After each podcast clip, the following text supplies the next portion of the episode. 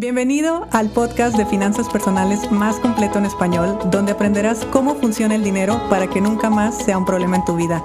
Mi nombre es Idalia González y estoy feliz de que estés aquí. Muy buenos días y la última pregunta de esta semana fue, ¿realmente es tan espectacular como dicen el trabajar desde casa? Y aquí te va mi opinión. Te voy a dar tres realidades que yo creo que nadie en la vida los ve solamente las personas que trabajamos desde casa y sobre todo que tenemos algún tipo de emprendimiento digital. Pero sí tengo cosas que decir al respecto que están muy alejadas de la computadora frente al mar y un emprendedor feliz y eres tu propio jefe y puedes trabajar desde casa. Esto, a pesar de que mis condiciones son bastante favorables, no necesariamente es la forma perfecta de trabajar. Y aquí te van las realidades que yo he experimentado y que creo que si tú también trabajas desde casa lo has vivido. Y por favor, este episodio mándaselo a esas personas que tal vez no entienden tu trabajo y esperemos que después de escucharme puedan tener un poquito más de paciencia o por lo menos comprendan un poco más cómo es nuestro mundo. Pero la primera realidad a la que yo me enfrenté es darme cuenta que mi casa no solamente es mi casa, sino que también es mi oficina. Entonces, cuando uno tiene su casa y su oficina en el mismo lugar, se habla de los hábitos, de la disciplina, de todo lo que nosotros necesitamos crear dentro de nuestro hogar para poder sacar adelante el trabajo. Sin embargo, nadie habla de las otras personas, de lo mucho que nos estorban las otras personas. Lo voy a decir así porque yo sé que tú no te animas a decírselo a la gente a la que le mandaste este audio. Pero hay muchas personas que trabajamos en casa y que realmente que alguien más esté en nuestro espacio o bien llegue gente externa a nuestro espacio, nos afecta y nos afecta mucho.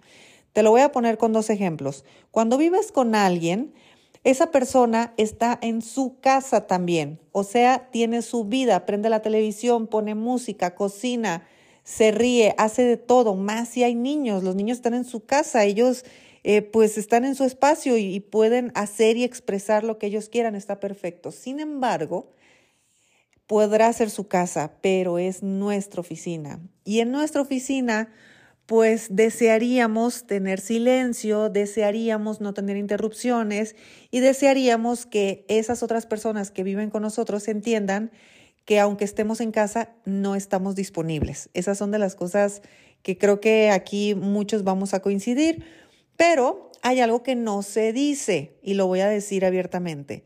Pero cuando tú vas a visitar a la casa, eh, cuando tú llegas a casa de un emprendedor como visita, también necesitas considerar que no es que estés llegando a la casa de esa persona y, por ejemplo, en mi caso, con Idalia no pasa nada, tiene una casa grande y ella eh, al cabo ahí trabaja, entonces no sale.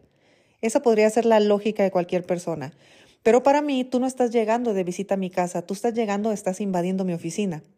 Entonces, yo no solamente tengo que arreglar la logística de mi vida personal contigo, suponiendo que tú me vengas a visitar, que es, pues, desayunar juntos, salir a pasear, en fin, eh, disfrutarte como visita, sino que yo también tengo que solucionar cómo le voy a hacer con mi trabajo, porque como tú vas a estar en mi casa, lo más probable es que yo no pueda trabajar. Y esto casi nadie se atreve a decirlo, porque de verdad es una sensación de, que a mí a veces me da pánico porque, y dale, vamos para tu casa. ¿Y cuántos días? ¿Y cuándo? O sea, a mi casa está prohibido llegar de sorpresa, por ejemplo. Y, necesito saberlo todo. Y no porque sea controladora, ni mucho menos. A mí me da igual. Aparte, afortunadamente, tengo una casa muy grande y, y yo feliz de recibir visitas. Pero si no sé cómo van a estar las condiciones, yo no voy a poder saber cómo manejar el tema de mi trabajo. Entonces tú no sabes si yo tengo que dar clases en vivo, si yo tengo que grabar videos, si yo tengo que grabar un podcast, si yo tengo que tener sesiones uno a uno, si yo tengo algún tipo de reunión, porque para eso yo necesito silencio, mi espacio, que se sepa que estoy trabajando, que no me interrumpan todo lo que hemos estado hablando. Entonces sí, ten mucha paciencia eh, y sobre todo no te tomes a mal cuando tú quieres ir a visitar a casa Quieres ir de visita a casa de un emprendedor y ese emprendedor te dice que no te puede recibir en su casa. No es que no te pueda recibir en su casa, es que tú estás queriendo llegar a su oficina. Entonces se altera el, mundo laboral de esa persona. De hecho, me estoy acordando de un par de amigas, Leslie y Elsie, que les mando un saludo si están escuchando esto, que el año pasado vinieron de vacaciones a mi casa, bueno, vinieron de visita a mi casa, venían de vacaciones a Guadalajara, y era un plan que ya lo teníamos desde hace mucho. Entonces yo me había organizado y bueno, todo parecía estar perfectamente bien porque si voy a recibir visitas en mi casa, obviamente esos días no puedo trabajar. ¿Por qué? Porque mi casa es mi oficina. Creo que está quedando claro esto, ¿verdad? Así que algo ocurrió que yo de repente tuve que trabajar y bueno, se me atrasaron unas cosas. Así que en la torre donde yo viviera, porque vivía en un departamento, pues les alquilé un Airbnb y les dije, se quedan ahí que yo necesito mi casa para mí sola. Y de repente sí se quedaron como que, oye, no, pero ¿cómo vienes si nos dejas en un Airbnb, pero veníamos contigo y todo? Les dije, es que en mi casa no se puede. No se puede porque tengo trabajo. Entonces, pues, si bien son mis amigas y, se, y lo tomaron bien, obviamente, yo sé que de entrada fue un shock porque vas a visitar a alguien y esa persona en, en, a última hora te dice, no te puedo recibir, que sí es cierto que lo resolví de otra forma, pero entendamos que culturalmente, sobre todo en nuestros países, pues si tú vas a otra ciudad vas a llegar a la casa de las personas que conoces. Incluso las personas en ocasiones se toman como ofensas si tú no llegas a su propia casa. Así que imagínense lo que es para un emprendedor digital este tipo de situaciones. Alguien lo tenía que decir y lo dije ni modo. Otra realidad a la que nos enfrentamos los emprendedores digitales eh, que, que tenemos nuestro trabajo en nuestra casa, o sea, que emprendemos desde casa, es que estamos viviendo varias realidades al mismo tiempo.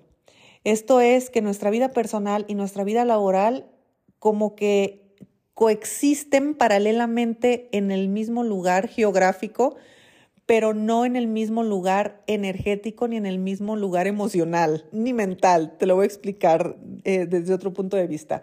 Con otras palabras, más bien, aunque estemos en la misma casa, nosotros sabemos perfectamente bien que si yo estoy cocinando, estoy hablando con alguien, estoy eh, viendo la televisión, o sea, algo de la vida personal.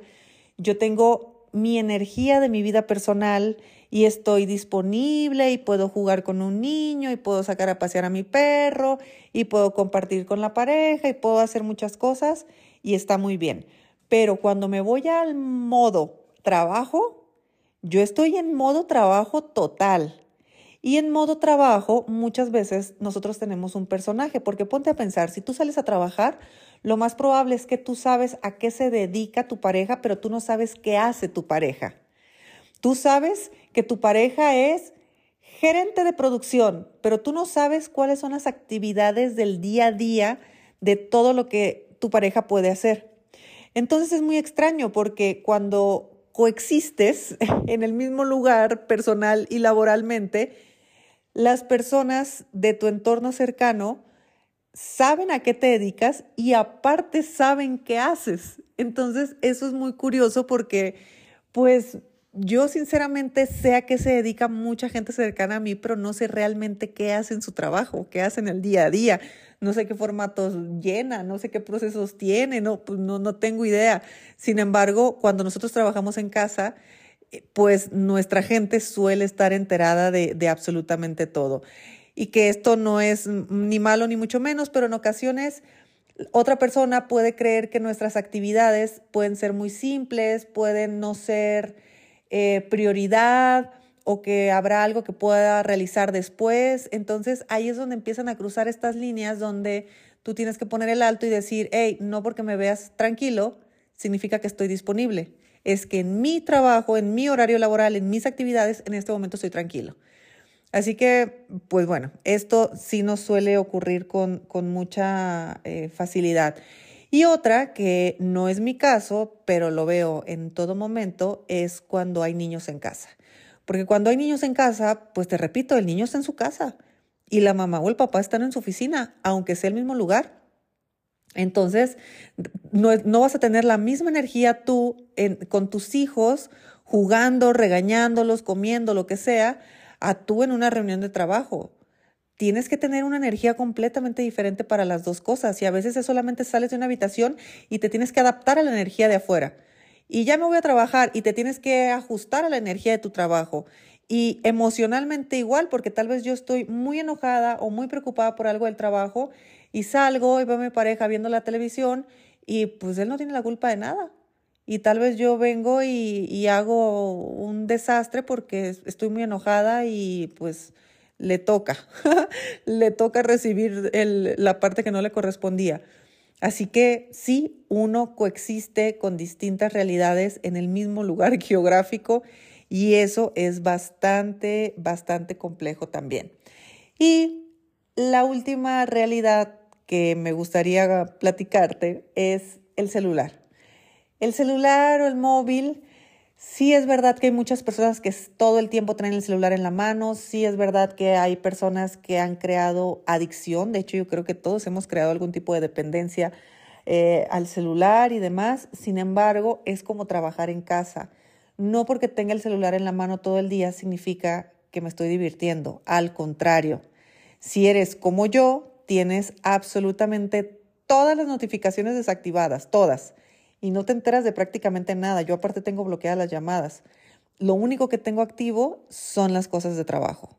O en su defecto, bloqueo todo lo que tenga que ver con trabajo y tengo activa la parte personal. Entonces, pues sí, en el día yo puedo pasar todo el día y no voy a voltear a ver mi WhatsApp, pues porque no eh, estoy en otra cosa. Y, pero traes el celular en la mano, ¿cómo es posible que no contestes? Porque ni siquiera me doy cuenta. Lo más probable es que no me doy cuenta. O tal vez se quedó mi WhatsApp abierto en mi computadora y tampoco sé que están llegando mensajes. O tal vez sí, pero en ese momento no estoy en, en el mood de, de, sentarme a contestar, ni mucho menos. Eh, entonces, es muy complicado para muchas personas que no tienen sus negocios digitales, y esto sí es exclusivamente de personas con negocio digital, porque casi todo lo estamos manejando desde el celular.